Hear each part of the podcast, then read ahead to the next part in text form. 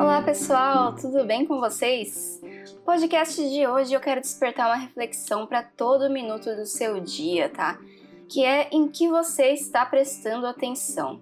E para conseguir explicar melhor a dica de hoje, antes eu quero falar de dois conceitos muito importantes sobre a atenção, que são o conceito da zona de foco e da sobrecarga cognitiva. O que acontece? Quando você está super estimulado, com os níveis de adrenalina muito altos, está sentindo ali grande euforia, que geralmente vai ser traduzida em nervosismo, ansiedade, preocupação, às vezes até medo, alguma sensação mais sutil e tudo isso vai significar que você está muito estimulado, está com muita adrenalina no corpo. Por outro lado, quando você está pouco estimulado e os níveis de adrenalina estão baixos, você provavelmente está com preguiça, com sono, entediado ou se sentindo desmotivado. Imagina agora um meio termo entre esses extremos que eu acabei de falar, do superestimulado e do pouco estimulado. A gente tem aí então um estado de relaxamento alerta que os cientistas chamam. São os níveis de estimulação corretos para a gente conseguir prestar bem atenção em alguma coisa. Então, nesse meio do caminho, a gente diz que você está na sua zona de foco e que a sua atenção está no melhor foco, no melhor shape dela. E quando você está nessa zona, prestar atenção requer praticamente nenhum esforço. Então, esse foi o conceito de zona de foco. Tudo bem por aqui? Bom, a zona de foco então é o nosso sonho, né? Imagina poder fazer tudo com altos níveis de atenção. Mas hoje em dia nós temos um problema muito grande em que a gente é constantemente bombardeado de informação. Pensa aí na televisão, internet, celular, conversas paralelas, videogames, rádio, enfim. Estamos recebendo continuamente um fluxo contínuo de imagens, sons, notícia, barulho, enfim. E essa abundância de informações que a gente está recebendo pode afetar a sua atenção de duas formas. A primeira é chamada de resposta de orientação exacerbada, que é quando o nosso cérebro ele nota alguma coisa diferente do normal de operação dele. Então, seu corpo ele para o que está fazendo e direciona todos os seus sensores para essa fonte de estímulo. Esse conceito ele é evolutivo, né? Imagina nossos ancestrais precisavam prestar atenção em tudo que fosse novo, às vezes era ali um animal se aproximando e eles precisariam se defender. Enfim, é, isso a gente tem até hoje. Então imagina uma injeção de estímulos como ocorre na quando está vendo televisão, uma série muito violenta, rápidas trocas de cenas, comerciais. Essa sua resposta de orientação, ela fica muito exacerbada, muito estimulada. E essas doses apesar de pequenas, mas muito frequentes de adrenalina, toda vez que tem essa resposta de orientação, ela vai te tirar da zona de foco. Então, essa é a primeira maneira como o excesso de informações pode ser prejudicial. E também essa abundância de informações vai causar a famosa sobrecarga cognitiva. E você pode estar até pensando, nada a ver, nunca me senti sobrecarregado depois que eu vejo TV, depois que eu vejo série mas é que de tanto que a gente se expõe a essa sobrecarga de informações, a gente não percebe mais que está com essa sobrecarga cognitiva, porque a gente já aceitou isso como uma coisa normal. Mas o problema é que não é normal. E no estado de sobrecarga, se não houver o descanso necessário para que a sua química cerebral se recomponha, seu nível de estresse vai aumentar. E lembre-se que uma das respostas do estresse, para quem não é da área da biologia, é justamente a liberação de mais adrenalina.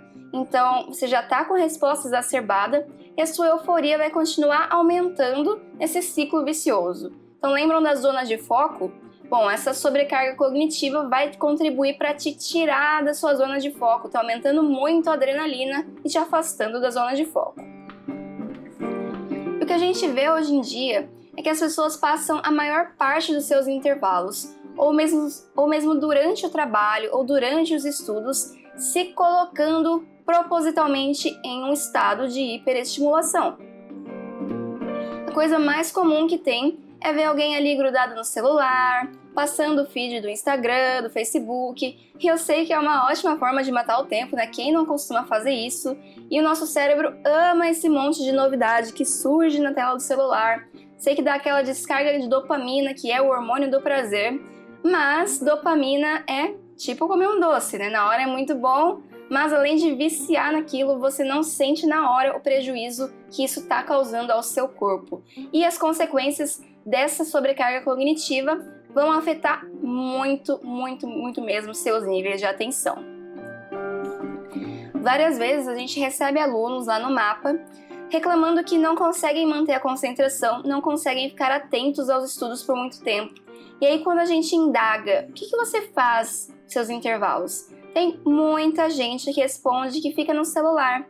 Então veja só, pensando em tudo isso que eu falei agora, celular não é descanso. Um intervalo de estudos ou de trabalho, ele tem que ter a função justamente de revigorar suas energias, limpar sua mente para que você comece de novo depois com mais energia.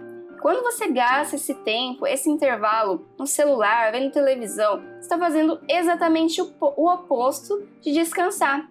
E tem tanta coisa que você pode fazer um intervalo para limpar a sua mente, para fugir um pouco dessa sobrecarga. Vai dar uma volta no quarteirão, cuidar do jardim, brincar com seu cachorro, enfim.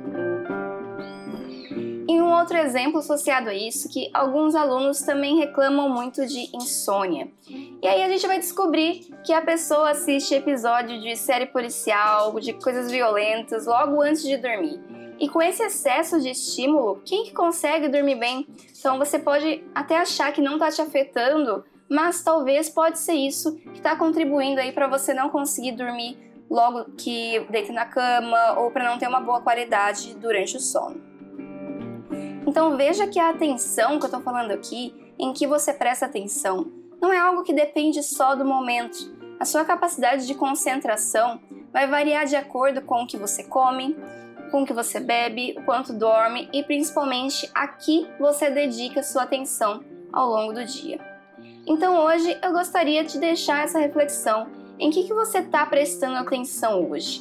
Você está dando atenção a coisas que te estimulam ou te acalmam?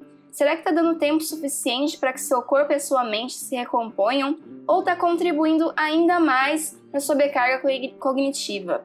E mais ainda, como que estão seus níveis de atenção? Você se sente uma pessoa desfocada ou super concentrada? Se já aconteceu com você, por exemplo, de sair de um cômodo para o outro e quando chegou não lembrava mais o que foi fazer, é um sinal de que seu espaço atencional está transbordando de informações. E quando a gente está assim, fica difícil ser produtivo, porque com a cabeça cheia, com a atenção ocupada, sobrecarregada, não prestamos total atenção no que estamos fazendo. Então fica a reflexão do minuto da produtividade de hoje, em que você presta atenção. Espero que tenham gostado de mais esse podcast. Que não me acompanha nas redes sociais, me segue lá no Instagram, Leilane Vega, tem o um canal no YouTube também e o Facebook Concurseiro a Perícia Criminal. Espero que tenham gostado e até mais!